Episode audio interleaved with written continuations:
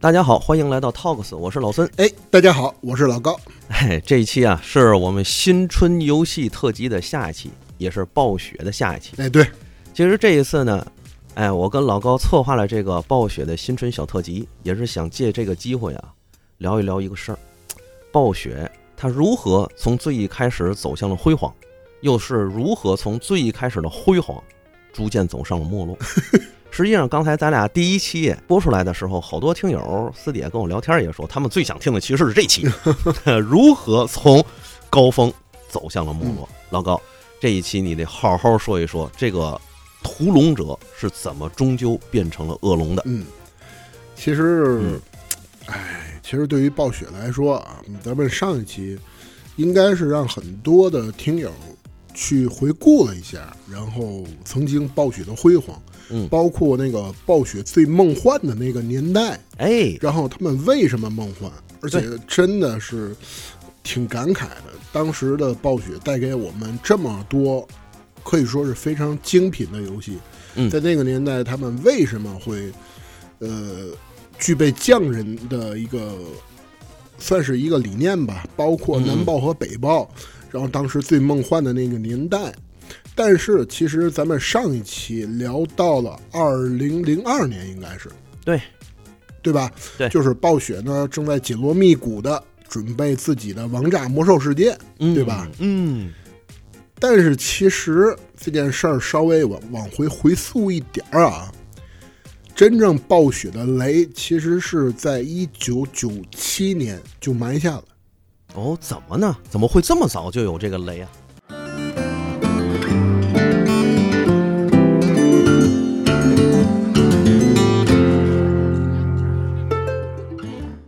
对，这里就不得不谈到暴雪当时的母公司，就是 CUC 哦，这是他第几个东家了？第三个嘛，哦，哎，第第二个个，东第二个，哦，第二个东第家。二个，嗯，对，第二个老东家。当时呢，暴雪的母公司 CUC 在一九九七年，当时爆发了九十年代的一个丑闻，就是会计丑闻。什么事儿？这是？就是当时 CUC 的会计啊，在一九九七年，他对股东虚报了九七年的收入，哦，而且超过了五亿美元。嚯，这么大的数值在当年，他这是多报了还是少报了呀？他多报了，多报了五亿美元，这想不懂啊，这想不通。就是当时啊，这件事在整个的，包括北美那边是非常臭名昭著的。嗯，然后呢，一直到一九九八年东窗事发了，然后直接导致公司的股价从三十九美元就跌到了九美元，嚯，这就不叫腰斩了，这应该叫蒸发呀。对，直接蒸发了。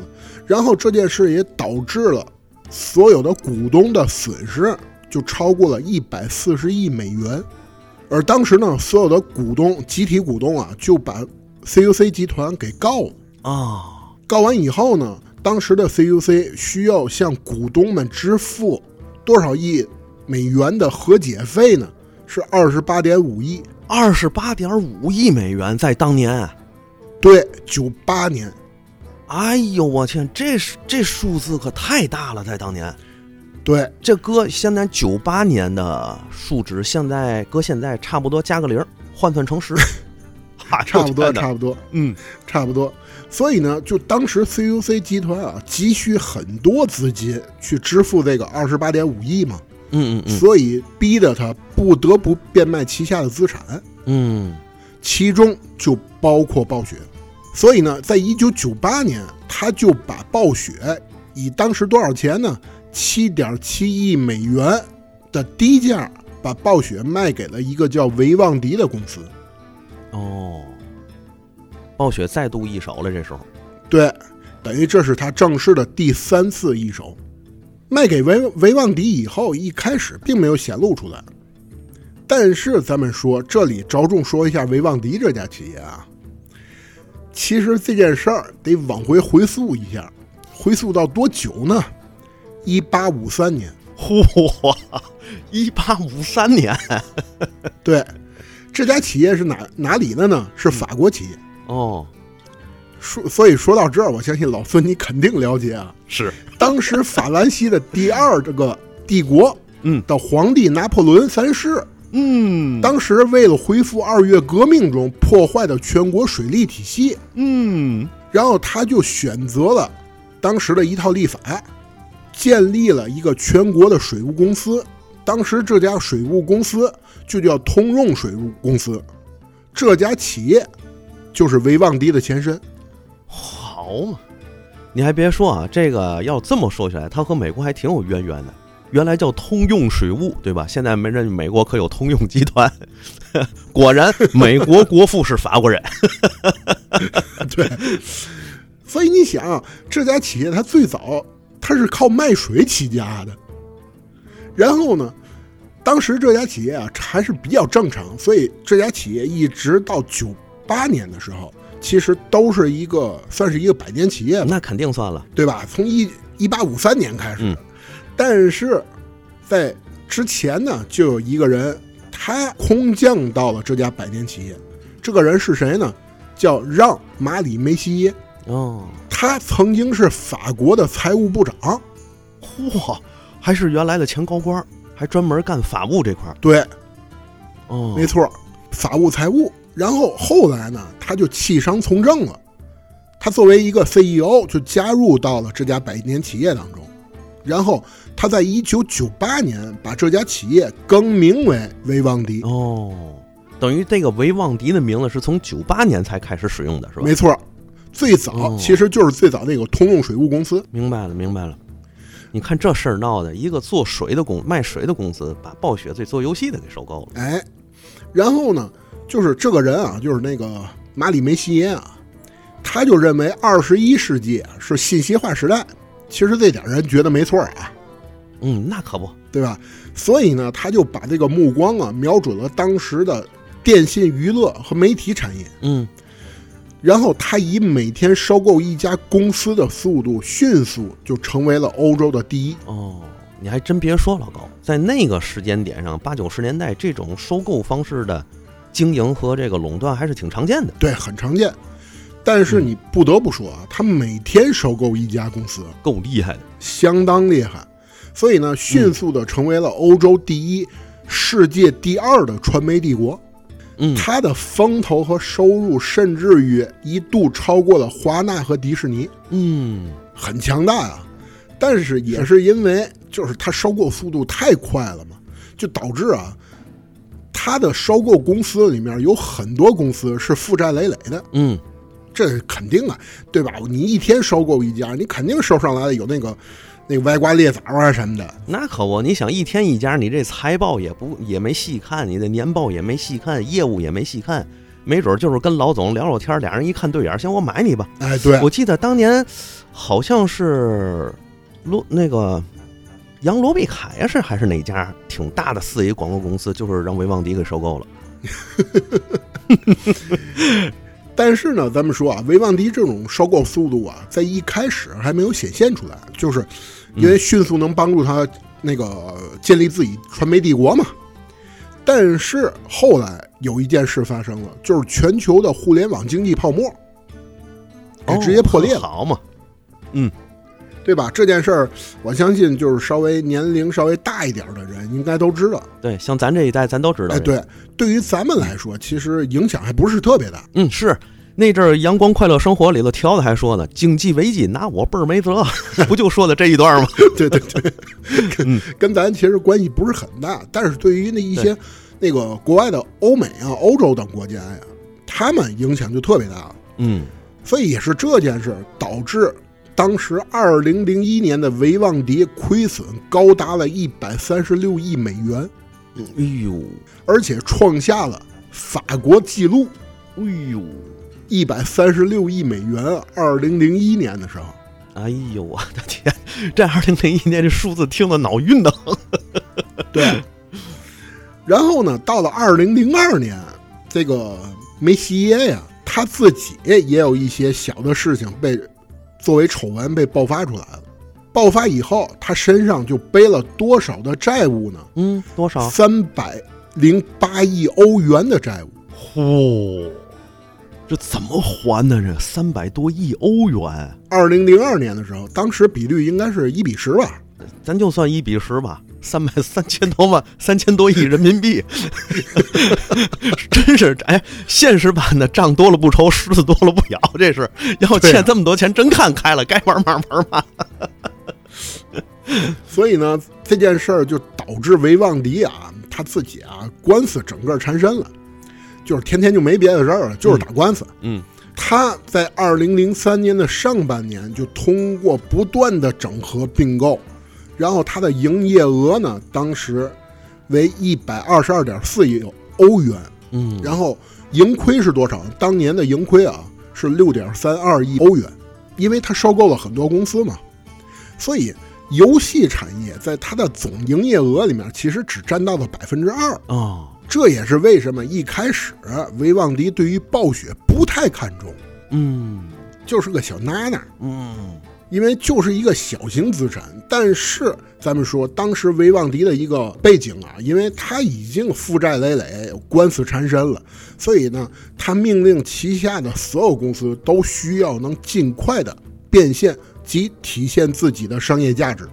嗯，能明白，能理解。呃，所以他就希望暴雪呢能尽快的推出一些好的游戏，然后他的目的是什么呢？就是争取把暴雪卖一个好价钱。哦，这里啊，咱们再说一家很有名的公司，这家公司叫什么呢？叫 Game Loft。听着那么耳熟呢，对我跟你这么说，你还记得《狂野飙车》吗？有印象。这么说吧，当时可以说是手游上的真正标杆企业，哦，它当初也是被维旺迪毁掉了。哎呦，那这可造了大孽了，这人。对我跟你这么说吧，就是当时啊，呃，Game Loft 其实是隶属于，应该是隶属于 EA。然后呢，维维旺迪啊，在当时疯狂的并购，其中就包括暴雪和 Game Loft。嗯然后，其实他已经啊，把 Game Loft 给收购过来了。他是通过什么呢？他是通过旗下公司的旗下公司去收购这家公司，然后再并购，明白吗？明白其实明白这种形式更多是处于一种恶意收购。嗯，当时其实他真正的目的是什么呢？其实他想收购 EA，嚯， 你别说胃口还挺大。胃口相当大，就是通过这种暗线恶意收购，但是在中间的时候被 EA 发现了，然后直接就类似于断臂、嗯嗯嗯 嗯丢丢车保帅，嗯就是我们直接不要了，然后及时给止损了。但是 Game Loft 已经到了维旺迪手里了。嗯。哦，所以这家公司在后来再也没有推出过精品游戏，嗯。也是被威望诋毁了。哎呦，要这么一看啊，老高，这个游戏产业有点像内容行业啊，它它得靠精品东西才能存活。 对，很像。刚才说了这么多，其实呢，就是当时啊，威望迪在整个欧洲、法国等市场就成为了很多新兴的朝阳行业厂商的噩梦。有点像国内某公司哈。 哎，对，因为它一系列的这种恶意收购啊，然后它的收购目的是什么呢？就是榨取公司的所有价值，然后完成低买高卖，它会迅速的榨干你所有价值。而这样一家公司，你想啊，它去带领暴雪当时的南暴和北暴，所以就当时发生了一件事情。当时其实南暴还好一点，但是北暴，咱们这么说，当时可是做了暗黑破坏神啊。嗯，北豹的这群人啊，他们非常具有个性化，他们非常反对这个总公司的所有管理条款。明白。在当时的那一年，以北豹的创始人大卫为首的所有北豹核心成员，当时是抗议的，嗯，但是总公司呢根本不理他们，嗯那就可是不该该让你怎么干你就怎么干啊，怎么干。是能了解。最后，哎，最后逼得没办法了，这帮人呢以辞职来威胁维旺迪进行谈判。哦，因为这群人明白，核心人员的离开势必会让整个暴雪的股价大跌。嗯，但是呢，维旺迪根本没理他们，你们辞职是吧？那你们走吧。嚯，这不是这维旺迪是一点儿都不了解游戏行业吗？暴雪就是他个真的一明点都不了解。可不呗，你想暴雪就是个名儿，这帮人才是真正的暴雪呀、对，当时他们就不根本不知道，就是你既然走是吧？你既然拿那个辞职要挟我是吧？那你们走吧。嗯，所以当时逼得没办法了，直接就把核心人员几个人就辞退了。辞退以后，暴雪就正式的失去了北方暴雪。哦，也就是说，可以从这个角度说，暴雪从这件事情上失去了一半的灵魂和自我。你可以说，就是这个人啊，嗯，半身不遂了。明白，明白。所以暴雪正式的也失去了北豹，真正的暴雪的滑铁卢，我觉得这个时间点就是从暴雪失去北豹开始的。嗯，很贴切哎，老高，你要这么一说，还真是。你想，不管他后面是不是做魔兽世界或做其他东西，但是他实际上应该更多的是南北豹合作时候一些项目的留存和惯性。你想啊，当时咱们不说过吗？就是北豹的人啊，他涉及的更多其实是跟那个艺术性有关的，对对吧？对对包括他们有一些创意，而南豹这边有工匠精神，嗯再加上做做 CJ 和讲故事嘛，嗯嗯嗯，对吧？双方结合，当时才有的那个梦幻年代。对，没错儿。但是直接北豹就被解解散了。哎呦，这一下对暴雪的影响还真是不可估量啊。很大，所以就直接导致了一件事儿。北豹当时其实已经开发了一款游戏，就是什么呢？《暗黑破坏神三》哦，呵，好嘛，知道，嗯已经开发一半儿了，嗯，这也导致直接开发一半的《暗黑三》直接被搁浅了。哦，合着当时开那个暗黑三还不是咱现在玩的那个暗黑三。不是，哎呦，真正你会发现，就是《暗黑三》的事儿，我的我一会儿会在后面聊啊。嗯嗯嗯但是其实你会发现，现在的《暗黑三》和老《暗黑》一点儿都不一样。嗯，对， 俩游原戏因就是因为对，原因就是因为制作组整个整个都换了。明白了，明白了，明白了，扣在这儿呢。而南豹离开北豹以后，然后他们再也做不出来《暗黑破坏神》这样的作品了。所以呢，当时在北豹大地震之后不久，就是维旺迪将旗下的所有媒体业务都出售给了通用电器。哈哈，给通用电器给 GE 了是吗？对，因为他当时有很多债务嘛。明白，明白但是咱们说，其中不包含暴雪。嗯，而其实咱们说啊，在当年 E A 是有兴趣收购暴雪的，但是维旺迪他认为什么呢？就是暴雪还有利用价值，并没有卖，嗯，而他自己则建立了当时一个部门，这个部门叫什么呢？叫维旺迪游戏部门。嗯听着就不怎么样。对，原因其实他不卖暴雪的原因，更多是因为当时魔兽世界已经成型了，哦，是这个意思。因为零二年嘛，魔兽世界已经做了差不多了，他觉得暴雪还可以再赌一把。为什么这么说呢？因为啊，当时他有一个条款，总公司不会在财务上给暴雪任何帮助。但是这种的做法，其实说白了就是把所有的这个商业的压力都转接给了暴雪，嗯让他们自己承担，因为我们不再给你钱了，你自负盈亏吧。嗯，等于这场豪赌呢，最后只有两种结果。第一个结果就是魔兽世界成功了，暴雪的身价水涨船高，到时候可以卖一个更好的价格。如果不好，维旺迪当时考虑的就是把暴雪直接解散抛售。哦，反正没有一个想法是放在游戏身身上的，都是放在这个价值利益身上。哎，对，这肯定啊，嗯，维旺迪就是这样一家公司。而当时的暴雪呢，咱们说为了就是，其实是可以说这场豪赌可以说是身家性命的所在啊。所以呢，为了整个魔兽世界的成功，他们做了大量的工作，包括在二零零二年，当时其实是端游 MMO 的游戏，其实可以说是全世界的算是主流的一种游戏模式。嗯，而这种游戏模式，其实最佳的游戏公司是哪里呢？哪儿？是韩国。哎，还真是。 你要这么一说，还真是。回想当年，基本上这一类的游戏都是韩国游戏。对啊，那阵儿不还得了一个魂名儿“泡菜游戏”吗？对啊，韩国泡菜游戏嘛。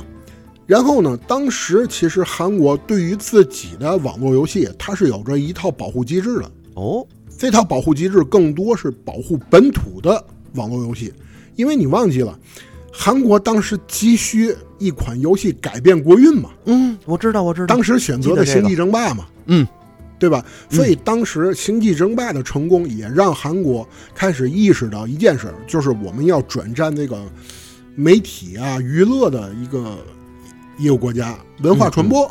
嗯嗯所以呢，当时他们对于整个自己的，包括网络游戏这些厂商啊，是有一套本地保护政策的。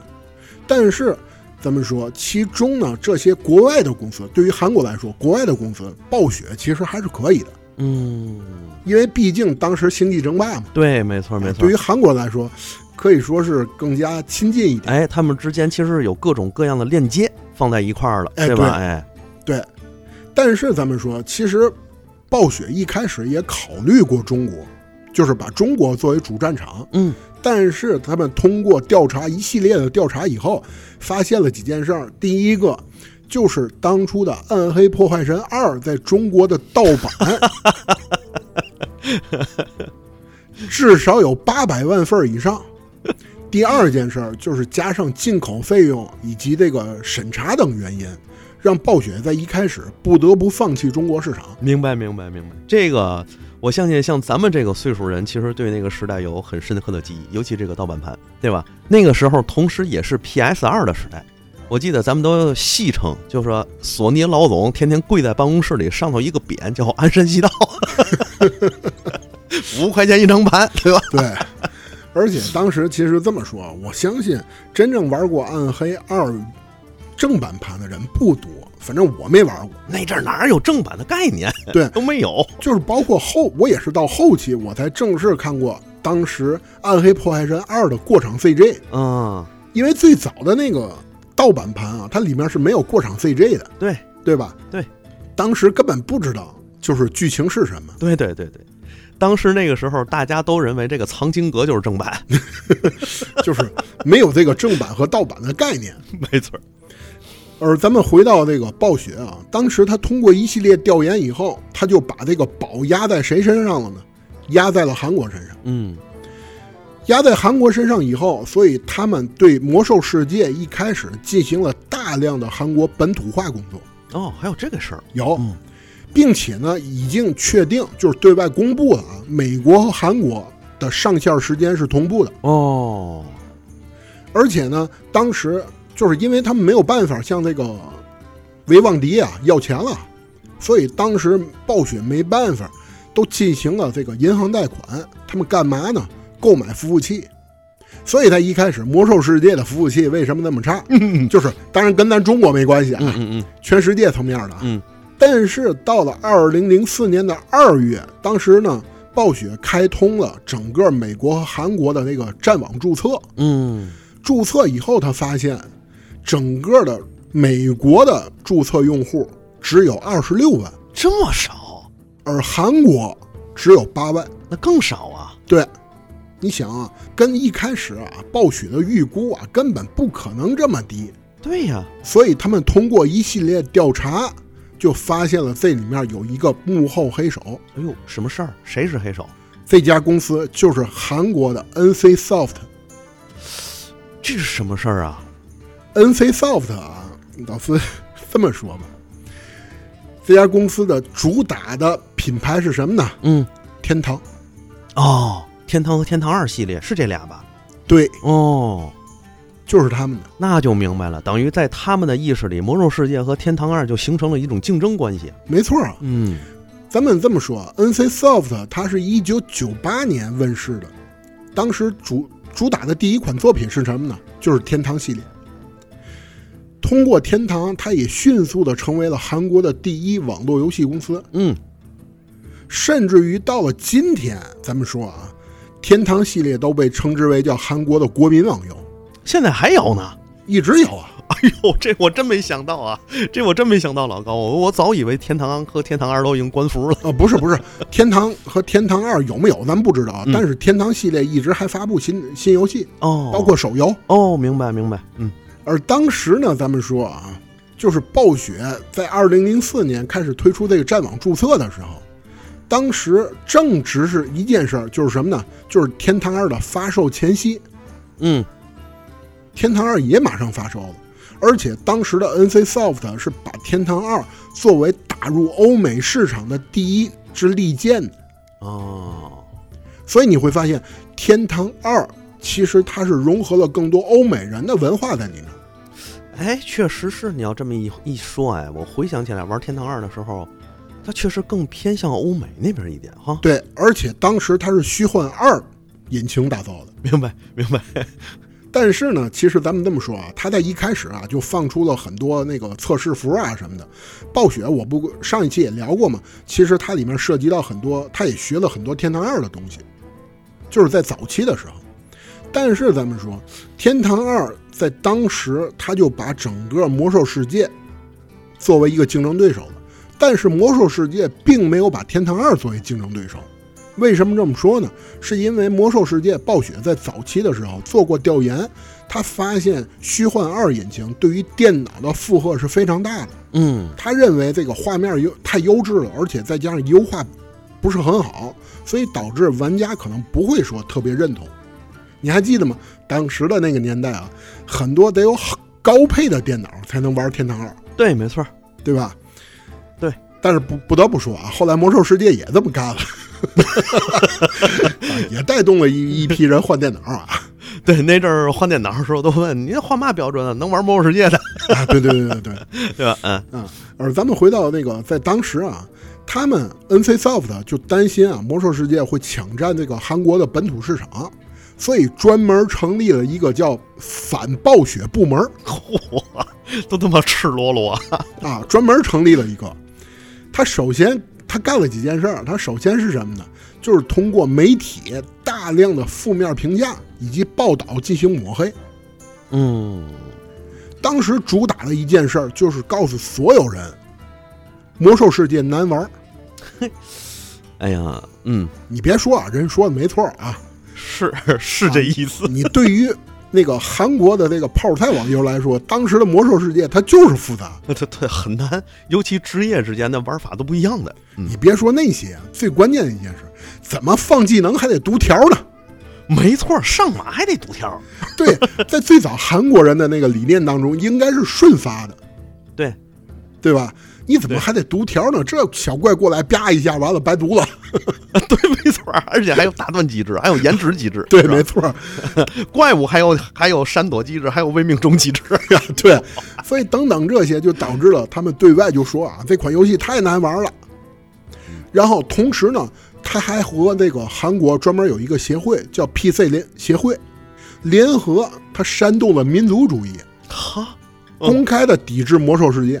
嗯，第三件事儿，当时他还用极高的报酬啊，从暴雪开发团队当中挖走了很多开发人员，嚯，所以种种原因就导致了当时的韩国注册用户只有八万，嗯嗯嗯，这么来的。而暴雪这边呢，也意识到，就是魔兽世界在韩国未来的市场可能不太美好了，嗯，因为你是打不过真正人本土化的，对，没错，而且再加上这个韩国人，他们对于自己国家的爱国情绪，还有包括自己本国的产品是非常注重的。对这个他们已经偏激到了民族主义排外、极端排外的地步了，过了都已经。对，你看，嗯包括就是他们的汽车、他们的手机，对嗯对吧？用的基本上都是韩国本土的呃东西。对，而这个时候呢，咱们说啊，魔兽世界对于其他国家来说，其实同样具有吸引力。这里面包含谁呀？欧洲、嗯，日本和中国。嘿，嗯，这三个国家其实都希望能尽快的引进魔兽世界，而在这三个国家的公司当中，只有咱们中国的代理商当时准备的是最为充分的，嗯，其中就制定了非常详细的本土化代理方案，同时呢，还给出了就是中国的玩家市场是最为庞庞大的。嗯，当时，当时啊，是天下苦寒友久矣。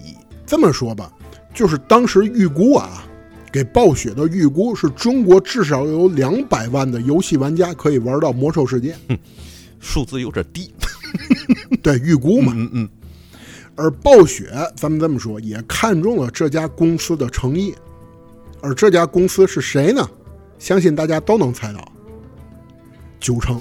对，狗城。 这个词儿大家可能更更清楚一点，没错。对，所以一直到二零零四年的二月份，九城就成功的拿下了《魔兽世界》在中国的独家代理权。而当时针对于本土的汉化，则是由 NGA 的创始人进行。哦，啥？嗯所以这么说，当时的《魔兽世界》，咱们有一说一啊，在早期的时候，本土汉化绝对是一大亮点没错儿，啊，它的本土汉汉化做得非常好。嗯，原因就是因为当时是 NGA 的创始人，好像叫田健做的。嗯，包括后来，我相信玩过《魔兽世界》的人应该都知道 NGA 论坛、那肯定的，这得艾泽拉斯大陆。对得上得在得在上面铁炮呢。对，对， 他的创始人当初做的本土化的汉化工作。而同年，咱们这么说啊，零四年，暴雪内部也发生了一点，不能说一点，挺重要一个事儿，什么事儿？就是真正的创始人那个艾伦、嗯向公司提出辞职了。哦，原因呢，就是因为一件事儿，当时维旺迪给的压力太大了，所以这个艾伦啊，他从二零零二年开始，他每天的工作已经达到了十五个小时，嚯，并且全年无休。哎呦，这个比咱这儿不四了，这个已经他都不是九九六，都快 零零七 了都。都已经 打零零七了。对，而且艾伦这个人，你想，他最早是游戏的算是开发者，嗯，所以他对于魔兽世界来说，他不但要做魔兽世界，他还需要管理公司，嗯，所以已经导致这个艾伦啊身心疲惫了，所以他向整个暴雪提出了辞职。随后呢，虽然说啊，他以暴雪顾问的身份会继续参与暴雪游戏，但是更多就是一个名头罢了。明白了，就借艾伦这个创始人之名儿。哎，对，嗯就是拜艾艾伦没走啊，嗯嗯嗯还是咱的暴雪顾问，明白。但是其实人已经告老还乡了。嗯而且呢，由于这个艾伦的离开，本来打算在零四年六月份公测的《魔兽世界》，当时的主创人员换人了，换成了一个叫罗伯·帕尔多的人，嗯他接任了这个艾伦的角色，而一个叫杰夫·卡布兰的新人则被提升了副策划。一个新人变成了副策划，没错，就是一个新人哦，真的是一个新人。这个新人应该是跟维旺迪有一定关系。哦，那我就明白，因为你想，这总策划他帮我记得应该是魔兽争霸的策划，对吧？对，他还能算是名正言顺。这个新人做副策划，这嗯，看来里有事儿。嗯，有很多事儿。然后呢，但是咱也不得不说啊，魔兽世界还是正常的推进着，一直到十一月二十三号，全球就正式发布了魔兽世界嗯，零四年嘛。差不多。对，而到二零零五年的六月六号，魔兽世界在中国也正式公测了。嗯，中国是零五年的六月六号公测，没错。而公测两个月以后，暴雪总部就宣布关闭了北报，因为北报、南报已经没什么人了嗯嗯嗯嗯，啊，因为该走的也都走了嘛。嗯，然后把整个北报剩下的人和南报剩下的人整合到了暴雪总部。但是其实咱们这么说，实际上大多数员工都已经离职了。嗯，加入暴雪以后，很多元老在正式加入总部以后啊，也都离职了。哎呦，可以说是真正的元老都走的差不多了。这个我觉得是对暴雪一次第二次重大的打击，因为我一直都觉得啊，一件事儿就是一个公司也好，或者一支部队也好，它如何能够有战斗力，其实就是老兵，对啊，或者说是那些真正留下来的老员工，他们拥有这个企业最完整的价值观，也拥有这个企业最完整的操守和文化观，对吧？他们其实才是这个企业真正的财富和灵魂。其实咱们咱们这个这个话题啊，我我担心一旦引头，我就要说 很多了。简单来说啊，嗯，一家企业其实员工离职是很正常的，对吧？对，你不可能不离职，嗯，但是涉及到创始人离职这件事儿就大了。没错儿，而且咱们中国人有一句话叫“铁打的营盘，流水的兵”，对吧？嗯，那个营盘是什么？营盘真正是一个公司骨子里的 DNA，哎，对，对吧？对就是一家公司它必须是要有传承的。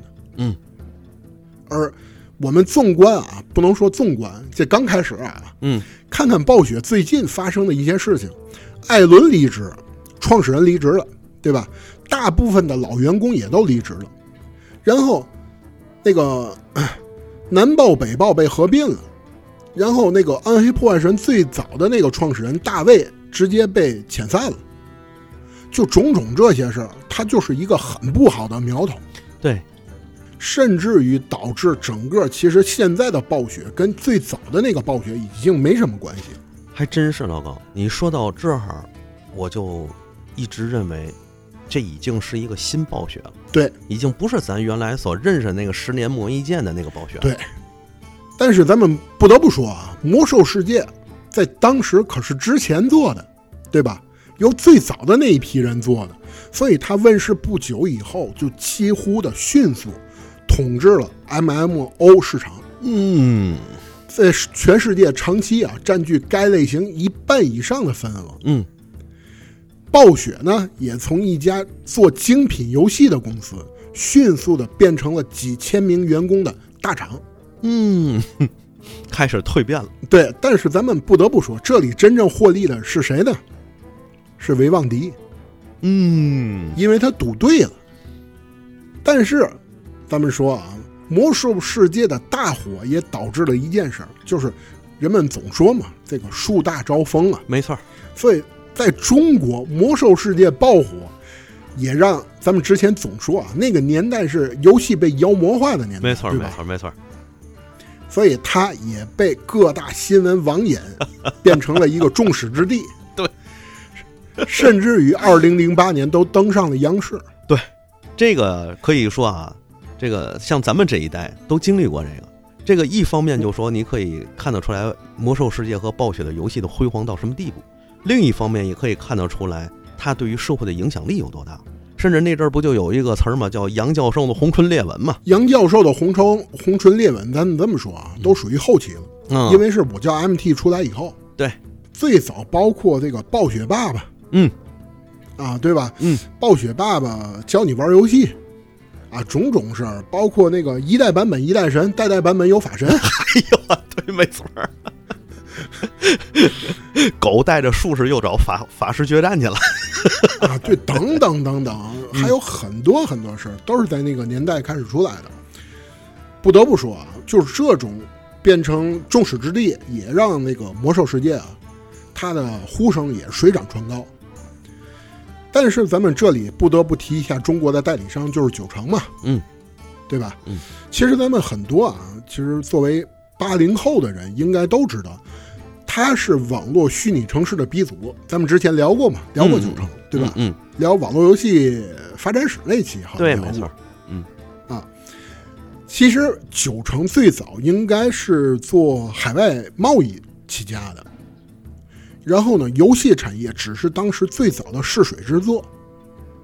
它真正的翻身之仗应该是代理奇迹开始。嗯，代理奇迹让九成积累了大量的资金，但是咱们不得不说，在奇迹的后期是由于外挂问题没有处理好，当时的奇迹遍地是外挂，然后九成呢，呃，对于外挂的问题根本可以说是不处理，对，没错儿。所以导致了所有人都用外挂，也导致了奇迹其实对于九成来说已经像一个满身脓疮的病人了，就是你扔了它也不合适，你不扔它也也也不合适，嗯，所以在当时可以说是九成急需一款游戏来拯救公司。这个时候，《魔兽世界》对于他来说，更多也是一剂良药，嗯，让他可以把奇迹整个扔了。嗯，而后来《魔兽世界》的爆火，也让这个九成当时的掌门人叫朱俊，他迅速的成为了中国的网游一哥，嗯，对，那阵儿都这么报道的。而《魔兽世界》也占到了九成，它每年的营业额百分之九十以上。可以这么说，其实暴雪和九成在当时更多都是属于一个相互帮扶的人。明白了，明白了。暴雪是希望有一个国家能够迅速帮助他们把魔兽世界打开这个缺口，九成帮助了他们。其实对于九成来说，魔兽世界也是一剂良药，也帮助他迅速的抢占了市场地位。哎，这么一看，他们俩当年就是合作共赢、互利互惠的典范。但是不得不说，当初的奇迹就暴露出来一个问题，就是九成的运营能力超差。没错儿，老高就是因为这个九成才被我们很多人说成狗城。你从奇迹的外挂问题就可以看出来，九成对于游戏的运营根本不懂，没错儿，所以这个问题也在魔兽世界当中得到了非常明显的体现。而时间来到了哪一年呢？一直到二零零九年。二零零九年，魔兽世界的全球活跃在线用户已经突破了一千三百万。嗯，然而，国服当时却发生了一件最重大的事情，就是换代理。啊、九成换网易，对，然后正好是 ICC 巫妖王之怒的那个版本。对，咱们有一说一啊，《巫妖王之怒》当时其实，呃，口碑很好，特别好，对《魔兽世界》的口碑特别好。其实一直到《熊猫人之谜》时代，口碑都还可以嗯啊，《熊猫人》都还可以啊。嗯，但是咱们说，这个九成他代理魔兽这个运营水平啊，和对这个网游的投机的一个态度，让当时的九成就变成了玩家的辱骂对象。嗯，就在玩家心中早就变成过街老鼠了。对，而换代理事情其实更多是从二零零八年就开始了，就暴雪已经在布这盘暗棋了。在二零零八年，当时动视就和暴雪正式合并了。而当时最关键的一件事，九成还做了很多让暴雪难受的事儿，有什么事儿啊比？如说啊，嗯，比如说，呃，加入暴雪的职业经理人根本不懂游戏，啊，撮合暴雪和 NC Soft 合作。哦，你想，当初暴雪在韩国的幕后黑手就是 NC Soft，嗯，而九成当时他撮合他们俩合作开发游戏。这不是不这不傻疯了吗？这是，对，你想暴雪得多难受啊！就是啊，这是我他妈最大的仇人。可不呗，这俩仇人坐一块儿，然后呢，中间说二位看我一个面子啊，今 天敬各敬一杯茶，握手言欢如何？ 你这不是，哎呀，对吧想想都可笑。嗯你啊，你说九成干那些事儿，所以这也直接导致了当时的暴雪新的掌门人叫鲍比·克迪克，他在二零零八年之就直接给这个九成下了逐客令了，嗯，而且他在零八年就已经和另外一家公司合作，嗯这家公司是谁呢？网易就是网易。嗯，对，当时他们是合作开发一款全新的 MMO，这款游戏就是后来被很多人熟知的《泰坦》。嗯，当时其实就是跟网易合作的。而随着动视、暴雪合并之后，他们除了打造《泰坦》之外，还对外宣布了重启《暗黑三》。嗯，当然，时间来到这个二零一二年啊，二零一二年，暗黑在时隔十二年以后，终于推出了续作，就是咱们后来玩到的《暗黑三》。嗯，但是这个重启之作，咱们会发现已经和当时的北爆已经没有任何关系了，因为主要是制作人啊，他就出自于魔兽世界，他是魔兽世界的工作人员。嗯，而嗯，当年北豹的暗黑系列定位就是哥特式恐怖，嗯，但是暗黑三却为一个新团队做成了魔幻史诗了。嗯，这感觉特别强。当时这个《暗黑三》说是要出现的时候，你知道，整个中国的玩家为之沸腾啊。啊，对，就很多人都期待这个《暗黑二》有一个正统的续作啊，能够继续延续《暗黑二》的那种神话和快乐，咱就这么说。嗯，但是没想到《暗黑三》出来之后，打碎了绝大多数人的梦想。啊，对，往往对这个《暗黑三》有好评的人，说这个好玩不错的人，当初都是新入坑暗黑的，老玩家对这个差评非常多。嗯，因为其实主要就是因为风格变了，很多老的对暗黑玩家，他不就是你是一个做恐怖游戏的，你非得往那个《指环王》上做就是啊，所以这个风格就接受不了，也导致了当年的《暗黑三》直接扑街了。这也是为什么就是《暗黑三》这么多年，虽然说啊后来一直越做越好了，但有一说一啊，嗯确实确后来《实，暗黑三》的整体运营还行，嗯，但是它已经没有老味道了。没错儿，原因就是因为当时的主创团队都换人了，嗯而且咱们说，《暗黑三》其实主打的就是快餐化游戏。嗯，当时已经从那个刷刷子游戏变成了快餐化游戏。这这一点，咱不得不说啊，其实当年也是所有游戏的主要潮流。嗯，这确实，这也怪不得他在这一点上，但是咱们说，南报和北报当时南报就是因为北报已经被解散了嘛，南报是有一个最重要的一个问题，也是它的短板，就是南报其实一直都不太擅长创新。哦，工匠精神嘛，这个也能明白，对，他们是适合把某一个领域的东西啊，给它打磨到更好。对但是他们创新能力不足。对对对对对，而在北报解散以后，南报的这个短板就更大的显示出来了。时间一直来到了二零一三年的七月二十五号，动视暴雪以五十八点三亿美元的价格，从维旺迪手中购买了四点二九亿股股票，算是自己成功赎身了，自己给自己赎身了。但是咱们说，动视和暴雪在很早之前就有千丝万缕的关系。是吗？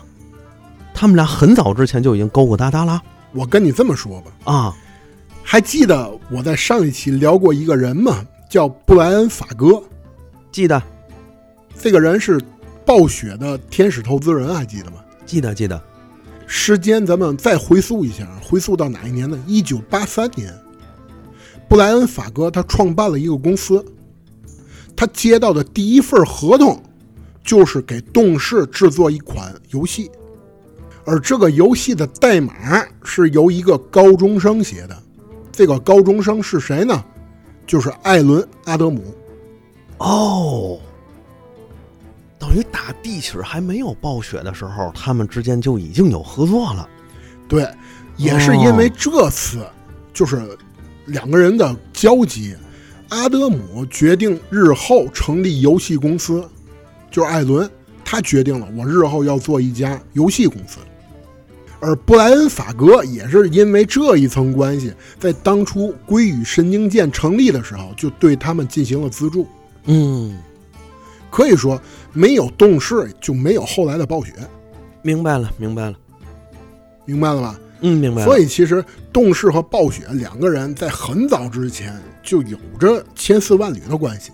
嗯，在这儿我得向动视道个歉啊，骂骂他那么多年，不对，对不住， 不应该。明白了吧？明白了， 但是咱们说啊，一会儿我会聊到为什么动视让很多人也这么骂，很多人认为暴雪就是从跟动视合作开始的。后来一会儿我就会聊到。嗯，其实啊，咱们这么说，暴雪当时成功赎身了以后，本来是很开心的，终于摆脱维旺迪了。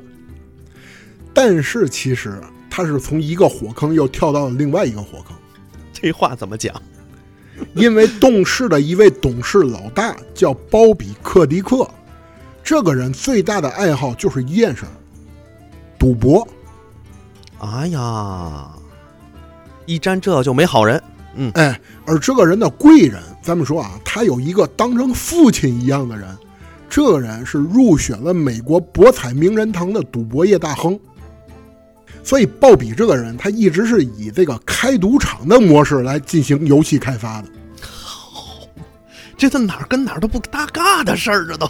但是我说一下啊，就是其实他特别习惯于把一些长期的 IP 作为短期以年为单位进行规划，哦，然后当这个 IP 没有达到预期价值的时候，他就会迅速的榨干 IP 所有剩余价值。这就是为什么动视的所有作品都是年货，《哦，原来在这儿了，这根儿。使命召唤》嗯，啊，最大代表嘛，《使命召唤》就是年货。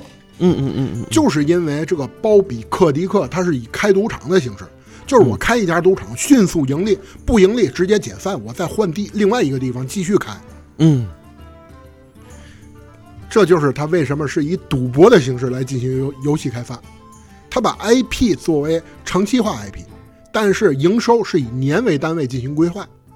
其实咱们就回到一开始我说的那句话，暴雪其实它是从一个火坑跳到了另外一个火坑。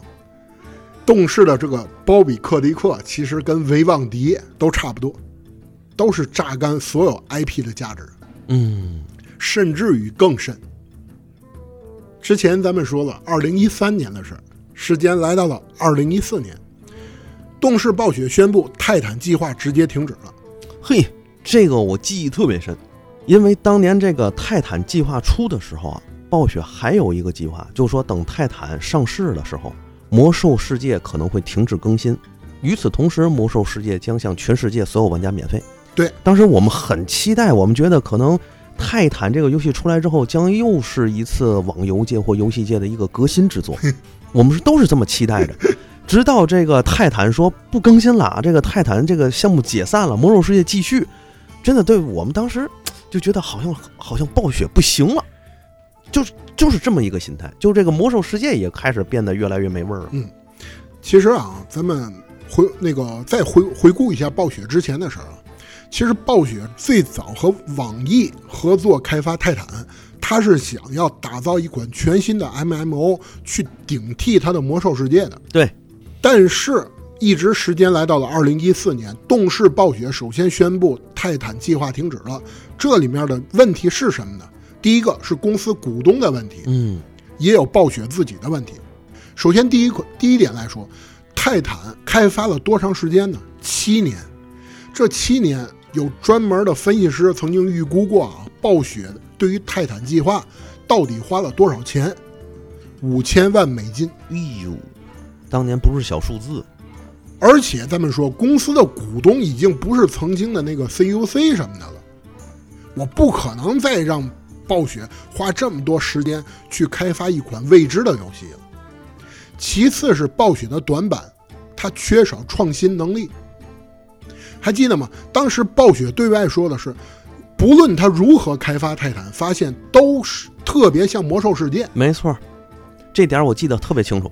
所以他们对外宣布了啊，就是因为太像魔兽世界了，我们停止泰坦计划。其实是因为他们缺少创新能力。对，当时我们是没认识到这个创新能力它缺乏这个事儿，但是呢，也隐约感觉到了一点儿，就是说，这个暴雪已经没有办法拖出魔兽世界这个救民了。对他，我记得当时这个泰坦计划说的是，我们没有办法超越魔兽世界或者更新魔兽世界的玩法。我们好多人就说，哎，怎么能这样呢？怎么怎么着？但是好多人来回各种找补找理由，反正就是闲聊呗。但是从那个时候，真感觉这个暴雪创新能力不行了。就像你说，老高这一点特别重要。对吧？所以咱们聊到这儿，你会发现，其实很多事情其实是暴雪自己的短板，嗯，就是那个创新能力。咱们有一说一啊，很多人认为暴雪怎么可能会缺少创新能力嘛？对，其实你去想，他是所有游戏领域的算是引领者，但他绝对不是创新者，哎，还真是。对吧？嗯比如说曾经的那个西木，咱们这里说一下啊，西木公司，西木公司是谁呢？后来被 E A 给收购了，嗯，而西木公司它真正的创立了 R T S 游戏，嗯就是《命令与征服》和《红色警戒》。嗯，西木公司曾经在新闻当中公开指明，他们最讨厌的公司就是暴雪。嗯，因为你想啊，西木公司当时其实是这么说，他们开发完那个那个《沙丘魔堡》也是他们做的，嗯《沙丘魔堡》甚至于《沙丘二》当时大火，对吧？嗯，咱们说过，暴雪人做那个《魔兽争霸》玩的就是《沙丘二》，玩完以后，他们新做了一款游戏，哎，抢占市场了。嗯，人家西木可不恨他们，那可不。而且在当时啊，他们西木被这个 E A 收购以后，本来打算大大力的去开发一款全新的游戏，然后去改变公司格局的。当时这款游戏叫什么呢？叫《沙丘两千》，然后啊这个熟这个，去重现《沙丘二》的辉煌。没想到上市不到一周，暴雪推出了《星际争霸》。多损！你说，哎，从这个角度，从人家这个沙丘这个角度看，暴雪不是好人啊。对，所以人家开创了一个时代的先河，但是被抄袭者超越了。咱们这么说啊，所以暴雪在当时它就缺少创新能力。而二零一四年，魔兽世界还有最大的一件事儿，就是咱们刚才说过，不管是《巫妖王之怒》的口碑爆火，还是《熊猫人之谜》，其实口碑都还可以。但是二零一四年，魔兽世界推出了一个资料片《德拉诺之王》，哎，你要一说这个德拉诺之王，我可是一肚子火，真的，因为这个， 我稍微 我稍微约束一下我的语言啊，因为这个德拉，没没事，放开了嘛。因为这个德拉诺之王确实当年大家挺期待的，嗯，因为啥呢？这个都知道《巫妖王之怒》之后啊，基本上魔兽原先的故事梗概就已经差不多都写完了。嗯，等到了《熊猫人之谜》呢，一般人我们都认为这个魔兽原本的故事已经挖已经挖干净了。啊，后面这个德拉诺之王，它应该是一个新魔兽的时代，就是原创剧情就开始重新新的了。但是没想到它是挖了一个巨大的坑。当时这个游戏这个资料片我们玩的时候，一开始还挺兴奋的，觉得还挺好玩。但是后来我们发现，这是一个类似未完成的资料片。等后来我们才知道，这个资料片只完成了百分之三十就匆匆上市了，对以至于后面好多的任务线、好多的时间线、好多的人物根本圆不回来，这魔兽世界就变了。然后后面的剧情相当于把德拉诺之王这个时间线就废弃了，这像一个平行宇宙一样，就是给我们一个非常强的断代感。而且它同时还开放了一个新的游戏模式，叫堡垒，我记得是。嗯，就是一个村儿，进你自己建一个一个一个一个一个城堡，然后你自己在里头可以干所有所有事儿，你是这里城堡堡堡主。所以那阵儿有一句话叫做“暴雪，你休想骗我出我的城 堡”，就是你在里头你不用出去了，你嘛事儿都能干。对，更加快餐化。对对对对对，当时《德拉诺之王》的口碑崩坏，就是不止单单是咱们中国啊，全球的崩坏，嗯口碑正式崩坏了，直接也导致了暴雪雪上加霜。你想啊，泰坦计划停止了，《德拉诺之王》口碑崩坏了，然后《暗黑三》那个还嗯、不死不活的状态，啊，就不温不火嘛。嗯，所以动视暴雪他就急需一款游戏拯救他们。但是其实，在那几年啊，暴雪其实推出了很多游戏，其中就包括2013年它的一个叫《炉石传说：魔兽英雄传》的计划。哦，等于对吧炉石传说是后加入进来的是吧？ 2013年嘛，哦2 0 1 3对年对它对对外宣布的，嗯嗯嗯然后2014年上线的，嗯，你就想印象倍儿深二零一四年对吧？二零一四年因为德拉诺之王口碑下滑了，所以炉石传说上线了。上线以后，咱们有一说一啊，炉石传说绝对挣钱的，对，而且那阵儿炉石传说确实好玩。对，最早的炉石传说。但嗯是你不得不考虑一件事儿，炉石传说也是在消费魔兽争霸的情怀。对，或者说炉石传说也是在继续消费魔兽这个大嗯 IP，所以以它没有任何创新，对吧？对。而且另外一款游戏也在二零一四年上线了，就是《风暴英雄》。哦， 对，没错，没错，没错。咱们说风暴英雄是怎么诞生的？其实，它更多来自于暴雪对于 DOTA 的怨念。怎么呢？你别忘了、嗯 d o t a 是源自于魔兽三，哦，对，还真是。而当时的主创人员叫什么呢？叫冰蛙。冰蛙最早也是暴雪的员工，哦，他在当初加入暴雪的时候，正是暴雪这个母公司维旺迪负债缠身，暴雪自身难保，包括北方暴雪关闭以后，然后暗黑三等项目全部都需要重启，和魔兽世界在韩国惨败，所有事情那个时间节点，冰蛙加入了。嗯，加入以后，咱们说暴雪其实在那个时候是根本不可能有精力去开发新游戏的。嗯，甚至于可以说，在那个节点出现的 DOTA，对于暴雪来说必定是错过的。嗯，冰蛙开发了 DOTA 以后，暴雪根本没看得上。嗯，谁想到后来 DOTA 类游戏会这么火，甚至于从 DOTA 到现在的英雄联盟，嗯暴雪更多是来自于对于 DOTA 的怨念。嗯就是当初我怎么会把这么一大块蛋糕给错过去了？所以他们才开发了风暴英雄。哦，是这样。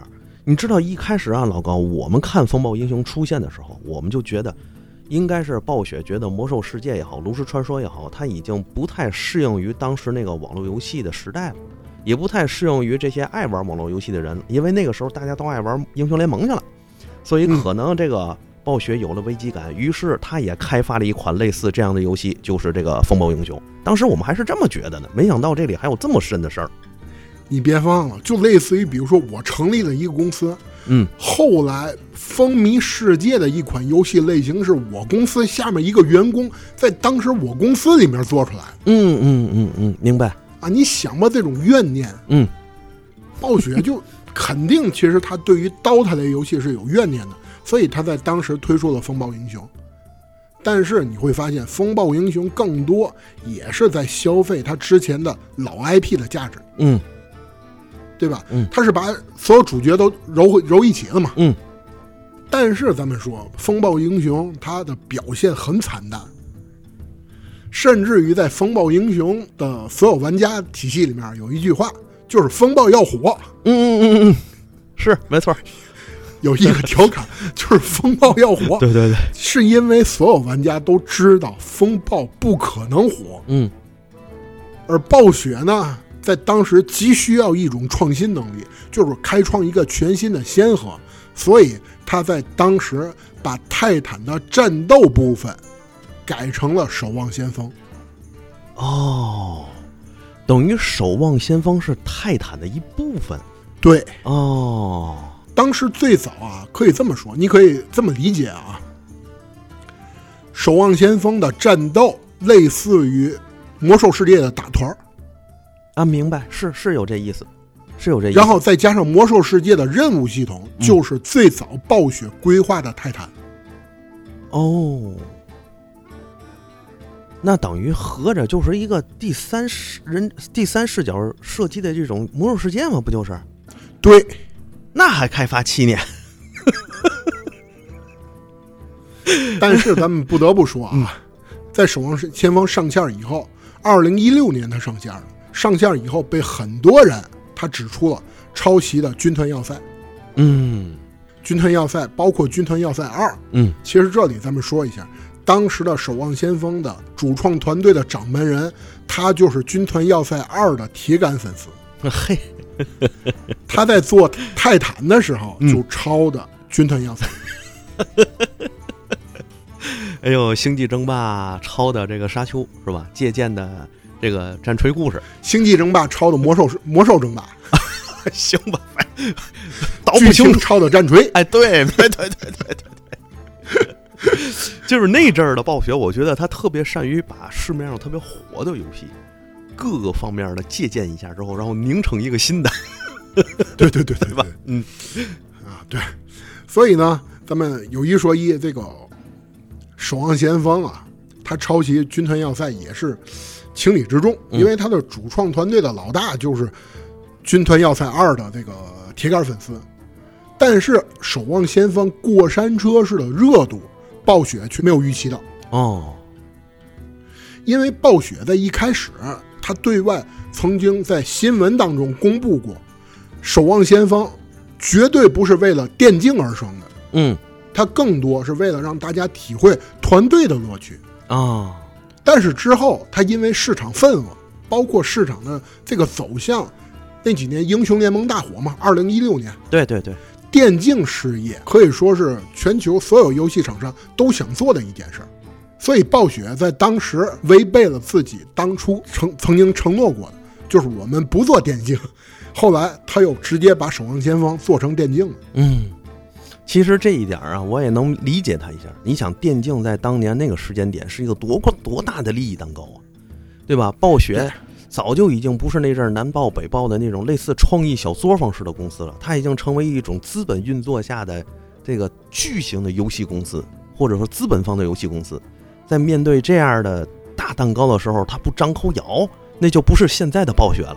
可能以前的暴雪会，但现在这暴雪不会。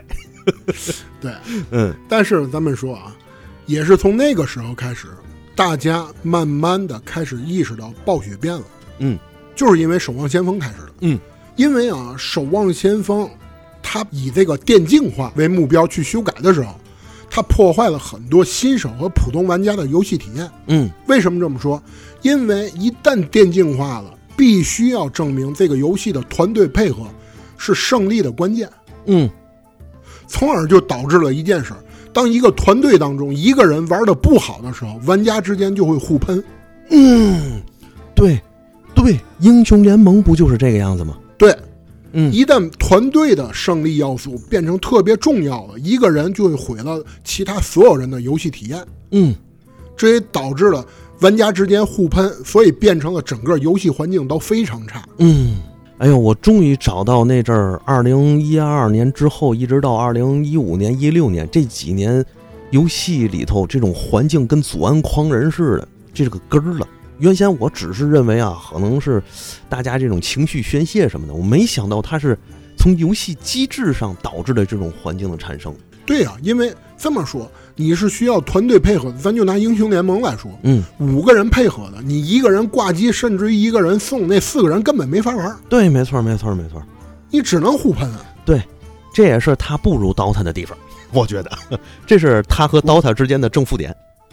对，因为一件事儿，DOTA 是可以一 v 五的，嗯你去看，真的就是咱别说世界大赛啊，就是 DOTA 它的真正一号位大哥级别，前三十分钟你不上线儿根本没人说你。嗯，三十分钟以后你上你上线儿，你一 v 五，你如果做不到一 v 五，我就要骂你了。嗯你前三十分钟干嘛了？嗯。前三十分钟你死再多，我们大伙儿四个人保着你打，嗯嗯嗯，目的就是为了三十分钟以后你一一个人带着我们四个人打。嗯，哎，老高，我觉得这个才是一种团队游戏的真正精髓。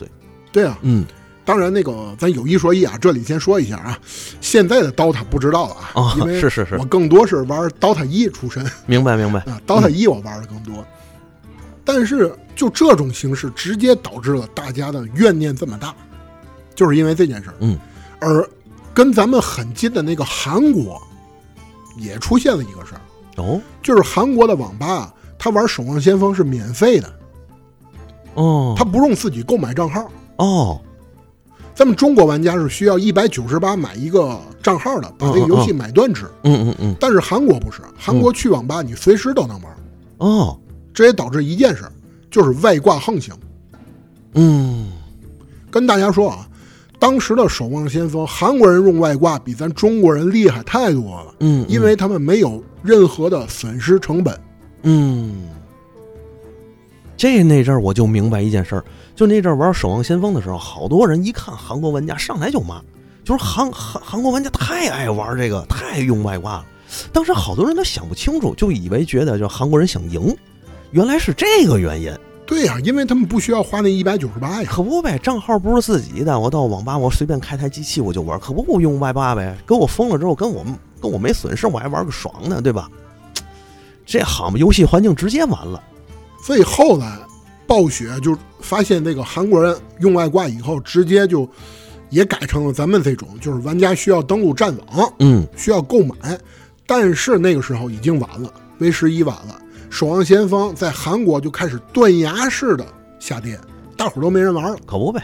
所以也导致了咱们这么说，《守望先锋》一直到后来都没有能再再恢复当时二零一六年时候的那个盛况，嗯，都是因为这些事儿。明白了，这个相当于《守望先锋》啊，其实是一款好游戏，但是它是被糟糕的运营给毁了，对，或者说它是被在韩国错误的运营模式给毁了。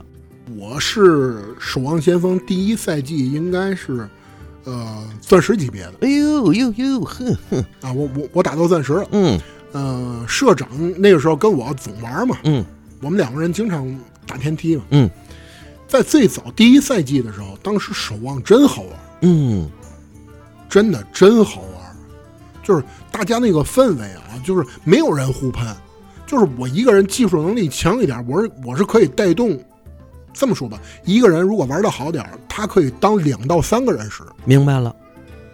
嗯，但是后来你会发现，你一个人就是一个人。嗯，二打一很难打，除非你枪太准了。但有那那个你可以打职业去了啊，啊懂正常懂玩家不会说枪特别准那种。嗯，啊，所以呢，当时就慢慢的开始，有的人不会玩，你真拖节奏，嗯，大家就不得不开喷。嗯这一开喷就就让我那个时候就嗯正式不玩了。哦，因为你也可能觉得这样的游戏环境，这种游戏失去乐趣了，对就吧？没意思。你对你天天上架，就跟现在我玩英雄联盟一样，嗯就是我摁回车以后的打字必然是开喷，嗯嗯嗯嗯其他所有的沟通都用游戏里的信号代表嗯啊，只要打回车必然开喷嗯啊。你们会不会玩啊？大招怎么这么放呢？嗯嗯嗯啊，等等等等，游戏环境正式变了。嗯。哎，其实啊，说实话，老高，我要是我放弃英雄联盟也是因为这个。就是我发现最一开始，因为咱俩玩英雄联盟的应该都是很早，就内测的时候、公测时候，咱俩就应该已经开始玩了，玩到了 S 三、对 S 四赛季。你玩的比我时间长， S 二，对吧？我是玩嗯到 S 三、S 四，我就正式不玩了。为啥呢？就是最一开始的时候，大家还是可以用文字或者其他方式进行一个游戏内的沟通。我感觉我是在玩游戏的，对我感觉是玩这个玩游戏在释放我生活中或工作中的压力和情绪的，嗯，对吧？但是随着时间的发展，它变成了我只要就像你说的，我只要摁上回合，我打字儿，我就必须要和别人吵架。在这种方式下，我觉得这个游戏已经不是我在玩它，是它在玩我。我每天打开这个游戏的时候，我脑子头皮发麻。 我觉得它不是让我去释放我的这个情绪和压力，它是给我情绪和压力的，对啊我，就开始远离这游戏了。嗯嗯，而且那阵儿我记得好像英雄联盟的官方也发现了这个游戏环境对于这个玩家的巨大影响，开始也治理，但我估计可能收效甚微，毕竟机制在那儿。对啊，所嗯以从那个时候开始，大家的这个负面情绪更多。对然后咱们再回到节目当中啊，嗯，二零一五年，咱们说啊，《守望先锋》算是让暴雪正式断崖式发展的，嗯就是蜀中无大 将了，嗯，还没有廖化，我懂。就是蜀中无大将。你明白你想明白，暴雪旗下的所有 IP，《魔兽世界》苟延残喘，嗯，对，我说这话没错吧？一点儿错儿没有。啊，苟延残喘，风暴英雄鸡肋，对，凉了。就是你你扔了它可惜，你不扔它还有人玩儿，但是可能也就那么那么点儿人玩儿。对，没错儿。炉石传说是挣钱，嗯，但是那个我跟你这么说啊，就是我知道的炉石传说，你看啊，就这么挣钱的情况下，在暴雪内部的制作团队，你知道多少人吗？最多时候不超过十五个人，这么点儿，对十五个人，哎，甚至于我跟你这么说吧，《星际争霸二》嗯在一开始其实是挣钱的，嗯但是嗯，最少的时候，他们只有三个人。哎呀，你就想吧，为什么《星际争霸二》就是它的资料片推出的这么慢？因为就三个人，可不呗。三个人想了一年编出来一个故事，刚发布，啊星际二》免费了是是，啊！这都是当初暴雪干的事儿啊。嗯嗯嗯，这这一点，哎呦，我感同身受，因为就就在不远之前就感觉，对嗯呀、就前几年的事儿嘛。因为那阵儿说真的啊，我虽然作为一个暴雪粉儿啊，暴那阵儿还算是个暴白吧啊，嗯，但是自打德拉诺之王之后，包括我对暴雪的游戏基本上没有什么热情，对，就包括星际二我也没花钱，我跟大家就实话实说，那个谁那个。暗黑三，我试玩了一下，我感觉跟二黑暗不是一码事儿，我也没玩，我也没花钱。啊然后还有那个《守望先锋》，我跟大家说啊，这个射击类游戏我根本玩不了啊，是因为我晕。嗯嗯， 所以我跟能看着玩两把就不错了。唯独炉石传说我也能花点儿， 也就这意思。而暴雪外部有蜀中无大将，而内部从二零一五年开始，动视暴雪就传出了，比如说性别歧视、嗯性骚扰、种族歧视、嗯嗯职场霸凌、嗯大规模裁员这一系列丑闻。当时公司内部已经动荡不安了，嗯这时候暴雪没办法，股东怎么办呢？把从公司离职十二年的艾伦请回了暴雪，希望艾伦来重新拯救暴雪是吗？对，能稳定军心。然而，这些丑闻在二零一八年的时候彻底的失控了，哦，艾伦回来都拯救不了。是，而且，二零一八年当时的创始人另外两个人，可能大家都忘了他们名字了，一个叫麦克莫尔海姆，一个叫弗兰克皮尔斯，先后离职。嗯，就是创始人三个人，两个人在那一年都离职了。嗯，二零一八年嗯直接离职了，嗯这也导致了当时暴雪剩下的所有核心人员全部都纷纷离去了，嗯暴雪内部一片混乱，嗯，艾伦都救不了了。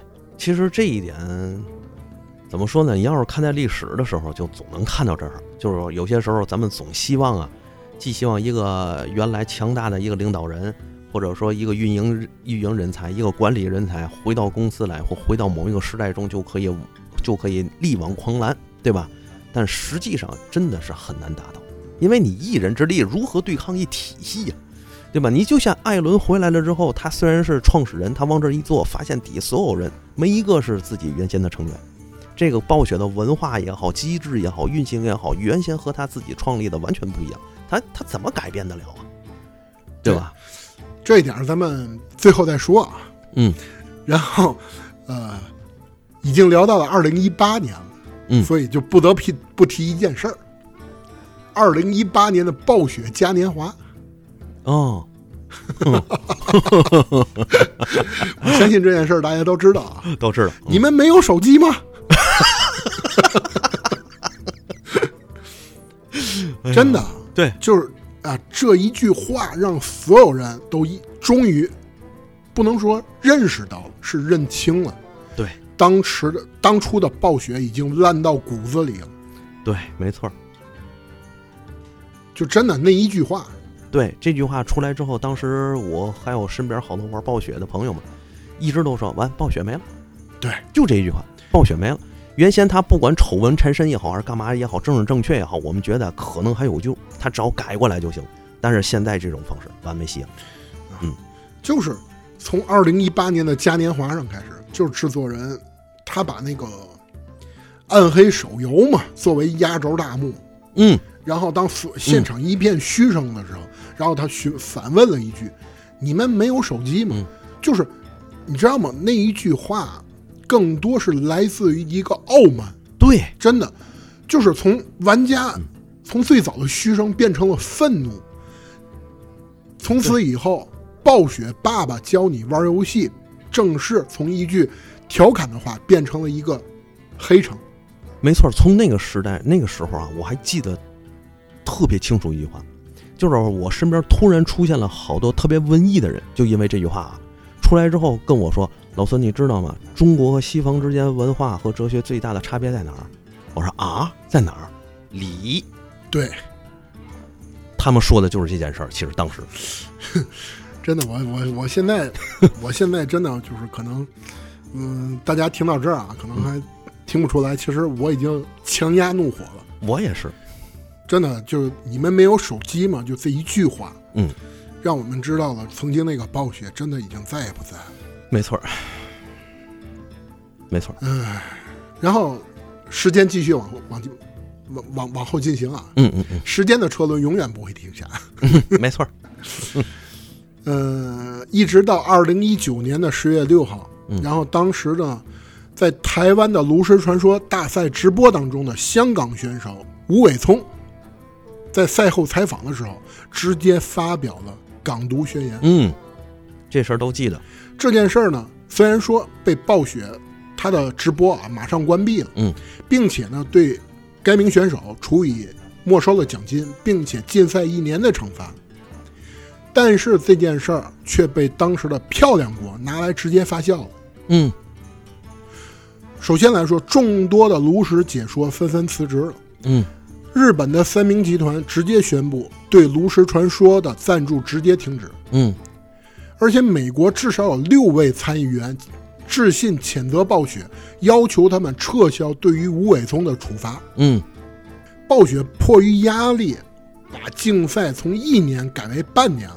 嗯，但是无尾葱这件事儿，咱们说嗯已经没有人关在意了，对，更多的其实是美国政策一面倒的言论自由和冠冕堂皇的理由，对于中国的舆论压压迫。而且而且是对我们主权和国家完整的严重和粗暴干涉，没错儿，对吧？这个已经不叫这不叫言论自由，这叫政治算计，对只不过是那披着言论自由的虚伪之皮罢了。对，所以从那阵儿开始，我对暴我对美国或者西方经常说的“文化无国界，艺术无国界”嗤之以鼻。 然后呢，时间到了二零二零年，《魔兽三》重制版嗯发售了。嗯， 它呢被动视暴雪砍掉了大部分内容，导致团队根本没有完成就直接上线了。嗯，结果可想而知啊，差评如潮。可不呗，零分儿。对，零分儿游戏。奇了怪了，嗯而暴雪内部一直纠缠不断，比如说一直到二零二二年，就是去年嘛，嗯，去年《守望先锋》韩国选手涉及到辱华，嗯，是因为他的 ID 涉及到辱华了。但是暴雪在后期并没有对这个选手及其战队做出任何处理，嗯一点儿都没有啊。嗯，当然，这背后可能是有之前的那件事儿，漂亮国政客的推动的。对，没错，就是这样，暴雪谁也不想得罪，嗯所以干脆直接装死。嗯，就装看不见，对，这也导致了咱们国家的所有玩家在那个时候喊出了那句口号，嗯，就是这个世界不需要守望先锋。对。而且玩家还有一个口号：这世界也不需要暴雪。对，嗯，都是这些事情。但实际上，暴雪是在这件事儿上做了一个替罪羊的角色，哎，对，对吧？其实啊，聊到这儿，我们其实暴雪已经聊的差不多了，嗯因为已经聊到去年了，嗯对吧？嗯，今年这刚一月份，一月份最大的新闻就是那个暴雪网易分手嘛，对，对吧？已经对没有什么新闻了。对，其实纵观暴雪这以上的所有作死行为，我们会发现，其实当初那个暴雪出品必属精品的游戏公司，已经沦为资本和政治的傀儡了。没错儿，而这所有的一切，其实老孙你去想啊，就好像所有事儿都命中注定了一样。嗯，为什么这么说呢？这件事儿，暴雪的所有事儿，你会发现在一开始就已经注定了。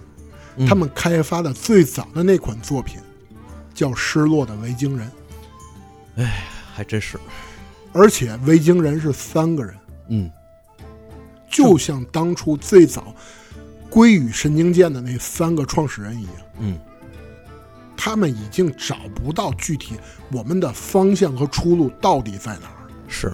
其实啊，老高，从我这个角度看，我觉得暴雪怎么说呢？它也是被时代裹挟的这么一个公司，这三个人也是被时代所裹挟的三个人。对这个暴雪从头到尾到现在的发展，它其实从某种意义上来说，就是美国政治和政客政策对于一些公司控制力逐渐加强的发展。同时，你也看得出来，美国极国内极端化的发展。从最一开始，大家可以自由的去做游戏，直至资本进入之后，必须要为资本负责，直到到最后，资本要服从于整个政客的安排。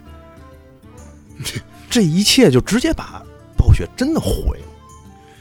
但是你说暴雪作为一家游戏公司，它有什么样的反抗能力呢？咱不好说。对吧嗯？这么说吧，其实啊，嗯呃，两期节目，咱们把暴雪的过往，其实我更多呢是以一种平铺叙事的形式，然后跟大家对诉说了一遍，对吧？对对我很少发发表自己的观点。对，然后因为呢我也是，嗯那最后呢，咱多说一点儿啊。嗯，其实暴雪，我去看它的，不能说纵观一生啊，因为到现在暴雪还有，对吧？嗯嗯而且呢，微软曾经宣布，就是在今年六月份，然后会完成动视暴雪的收购。嗯，很多人还会对暴雪抱有一丝的就是希望。希望，嗯但是我跟大家说，在前天微软公布的新闻当中，他明确的表示，他看上的暴雪是他的手游领域， 好嘛，暴雪全家桶更多是属于附赠的。 明白了，明白了，懂了。啊，微软公开表示啊，就是他看上的是他的手游领域。嗯，是那个那叫嘛暗黑啥来着？暗黑不朽那游戏啊，对，暗黑不 朽。那阵儿刚出的时候，咱上网看啊多少个这个大佬儿，对吧？多少游戏 UP 主在那儿在那儿砸钱啊？有的人确实人有钱，就说我就砸钱，我看看砸多少钱能把这号砸啊，是是是，五十万听个响儿，啊，对对对，对吧？五十万美元砸出来了， 五十万人民币听个响儿。 哎呦，啊，所以微软真正嗯那个它押宝的也是押在这款游戏上，更多是它嗯的 IP 可能剩余价值，所以不要跟大家这里说一句话啊，不要抱再对暴雪抱有任何希望，没错这家公司和 IP 已经完没了，错儿。至此，我们俩已经规范，我和老高已经规范了很多用词啊，避免很多情绪蓬勃而出。但是呢，大家我相信说到这儿，大家也能回想起来网易和暴雪之间那幅世界名画，网易如何教暴雪去在手游里赚钱，对吧？ 我们始终都认为，一款游戏去赚钱，或者说氪金也好，不管手游也好，还是端游也好，它是无可厚非的。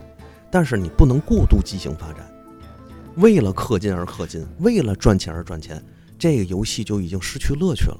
一切东西都是靠买的，如果不买，我就只能干。这游戏还有什么好玩的呢？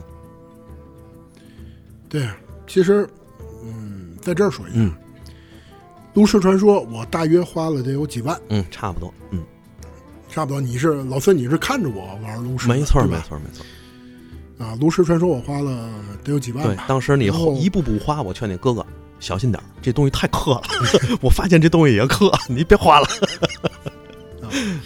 然后那个《守望先锋》我也一直玩，嗯一直到暴雪官服的那一天，我其实选择的是《守望先锋》嗯因为《守望先锋》可能对于我来说，它还是那个记忆当中大家特别美好的那个那个时代。嗯最后一场的时候，真的是所有人都在一起跳舞，嗯，就是赢到不打。嗯我在我嗯，我看了很多人，然后包括他们暴雪官服的时候，嗯然后大家在公屏说艾泽拉斯大陆，大家有缘再见。对，没错，就是这样。其实真的暴雪对于大家来说，更多是青春，没错，是回忆，没错，对吧？嗯。甚至于，比如说，很多人这里我插一些题外话，很多人会说：“哎呀，新歌，包括现在的口水歌，不如老歌好听了。”嗯，周杰伦曾经说过，嗯不是新歌不如老歌好听，嗯，是因为时光在给老歌身上加分了。对，没错，它是在你听那首歌的时候，会迅速把你拉回到那个那个年代里，你会有很多回忆，对吧？真正有价值的，并不是说老歌不好，那个新歌不好听，老歌更好听，而是那些回忆给老歌加分了。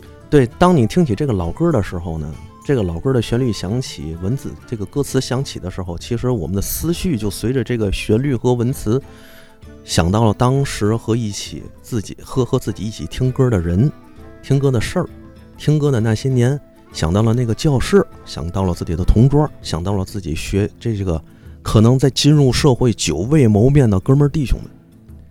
那么这个新歌和老歌之间的差别立马就显现了。因为当我们听新歌的时候，我没有这些。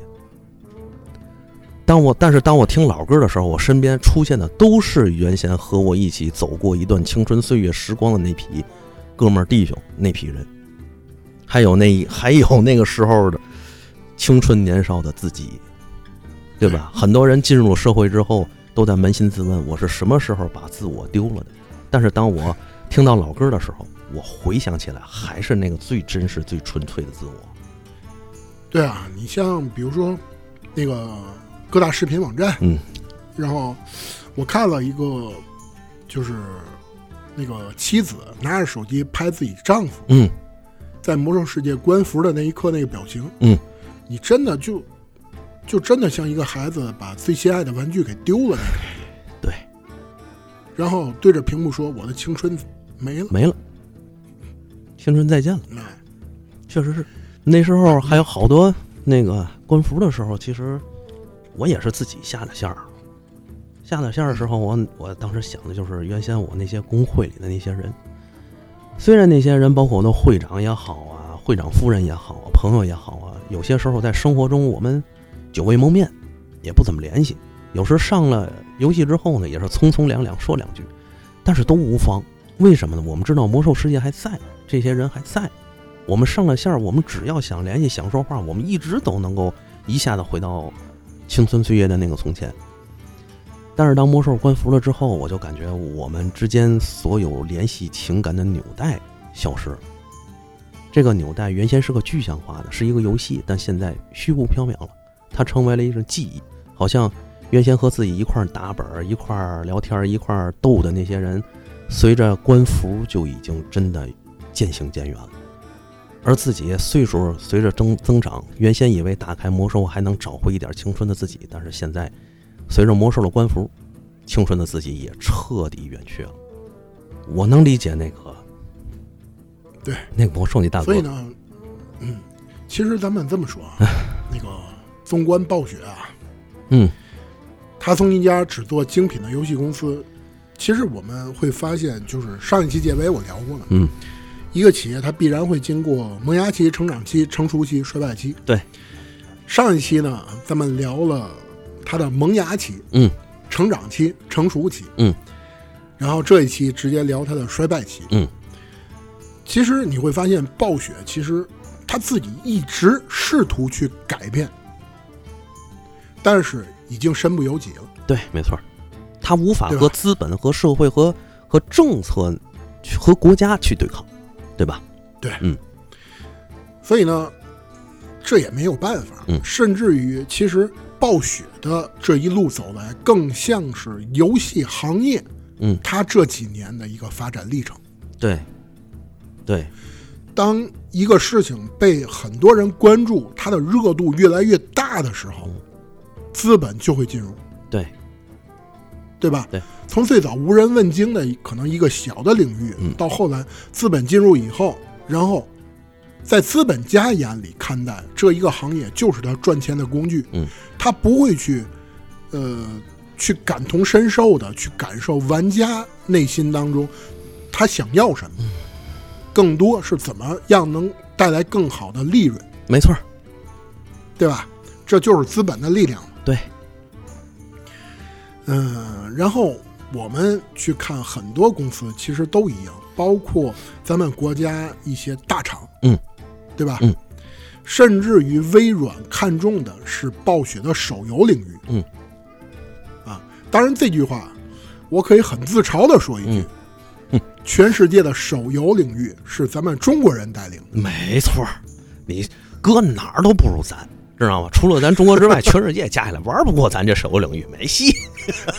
对，所以这也是我一直不玩手游的原因。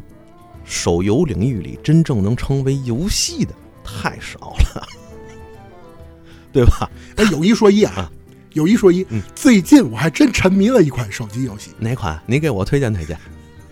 吸血鬼幸存者》，跟大家说啊，这可不是广告啊， 这可不是广告啊。啊没广告啊，嗯嗯，就是嗯，它是在二零二二年年底爆火的一款小众游戏，特别小众，哦，但是真上头。是吗？那怎 么？哦那回来我也试试吧。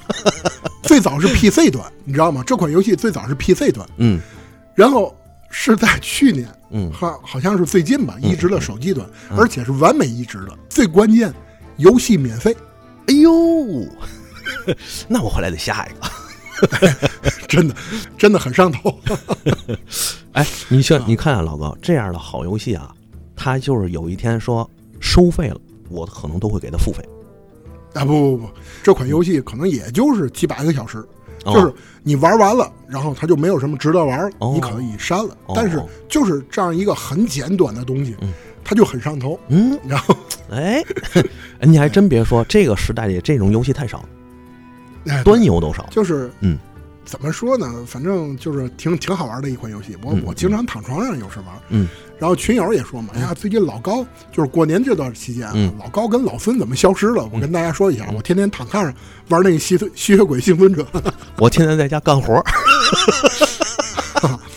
呃，呃，歇着，嗯但是，啊但是咱们还是回到暴雪的话题上。啊嗯，暴雪这一路呢，就像刚才我说的，它更多呢是像游戏产业，游戏产业有很多资本进来以后，慢慢的已经不像一些老游戏了。嗯很多人可能会说，这都是你们老玩家的怨念，你们老玩家的一些一些执拗或者是傲慢。嗯其实我跟大家说，可能每个人对于游戏的定义不一样。嗯我们八零后对于游戏的定义，它就是超级玛丽那个年代，对，没错儿，对吧？对，它就是打开了我们一个全新的一个娱乐方式，而且它甚至于打开了一个另外世界的一道门。对。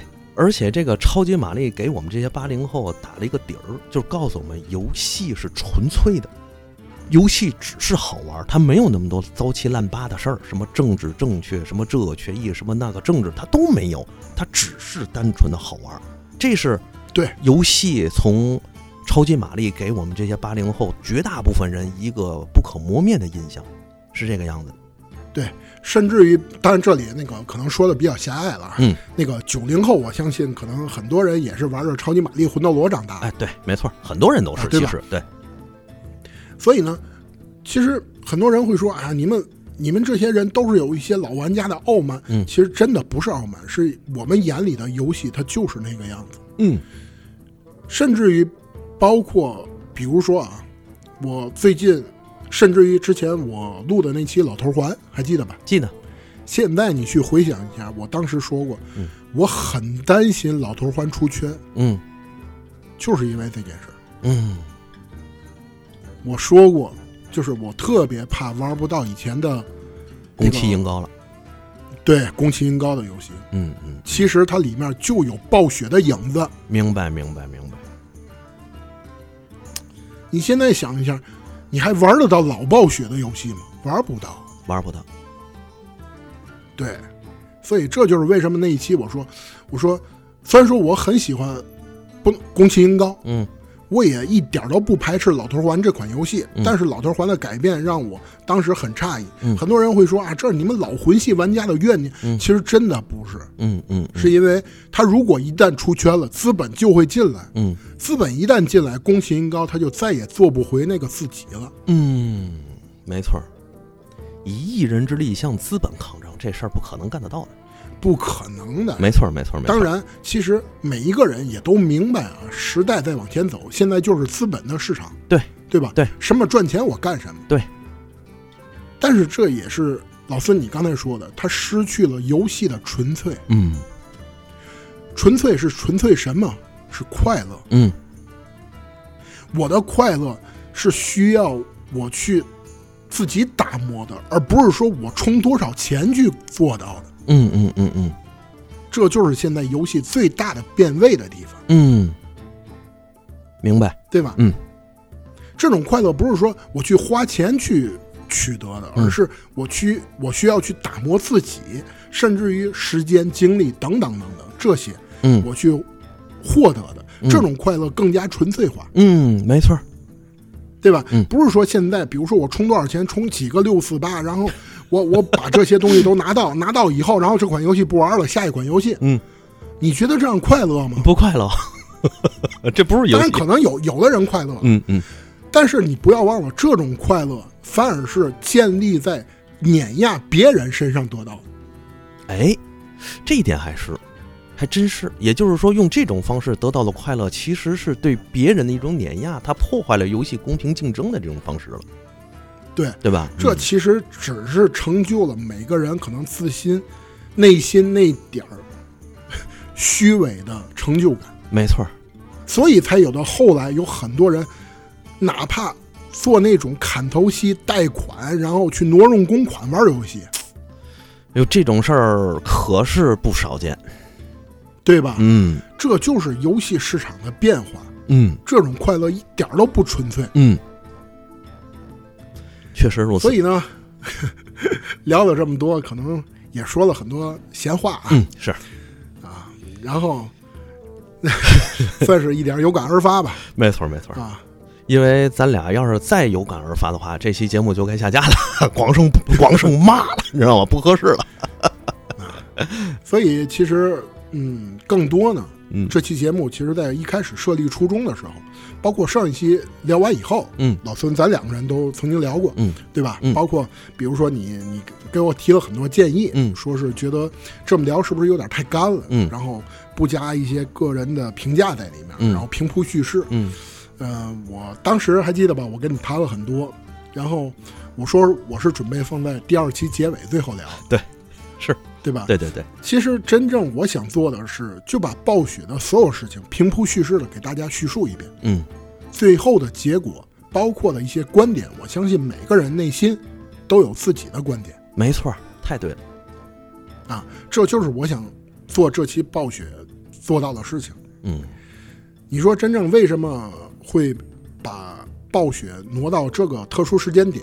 第一呢，是因为暴雪网易分手这个契机；嗯第二也是缅怀一下自己的曾经吧，对我们大伙儿的曾经对，啊，所以才有了这期节目。也是跟暴雪告个别，也就是让暴雪走吧，对吧？对，因为说真的，我们怀念暴雪，但是我们真的不再欢迎暴雪。我看过很多这个 UP 主，包括很著名的一些游戏的 UP 主，就说，即便暴雪以后再回来，自己绝对不会再碰暴雪分毫了。我也是这个样子，即便有一天暴雪真的把魔兽世界、把这个暴雪全家桶再带回来，我也绝不会再碰它分毫，给它充一分钱。一样，我相信很多人可能也会是这样的选择，但很多人也会认为，我还是想要找回到我纯粹的曾经，或者纯粹的青春，或者纯粹的游戏。他还接着接着会去玩暴雪，这个都是无所谓的。嗯，因为我觉得暴雪如果能回来，我们可以把它当做一个纯粹的游戏来看待，对吧？每一个人只要能在在游戏中获得快乐，哪怕在暴雪身上获得游戏的快乐，我觉得这就是最大的目的和目标了。不管是让他走还是让他回来，都无所谓。 嗯，没错儿，嗯嗯嗯，咱们这期节目时间也差不多了，啊，聊到这儿 快两个小时了。 可不呗，咱最长的一期。 对，老孙一开始还问我这期节目你打算聊多长时间？我说一个半小时差不多吧，聊着聊着两个小时了。然后我相信呢，听到这儿的所有听众应该是跟我们差不多，对于暴雪呢都是有很多自己的一些曾经。然后如果你有嗯兴趣，可以在评论区里面留言啊，咱们嗯一起去分享一下故事，然后呢一起去讨论一下。我们嗯其实我跟老孙平常也都会看每一条评论，其实都会看，没错，对吧没？错。所以本期节目也差不多了啊，咱们下期再见，拜拜。拜拜。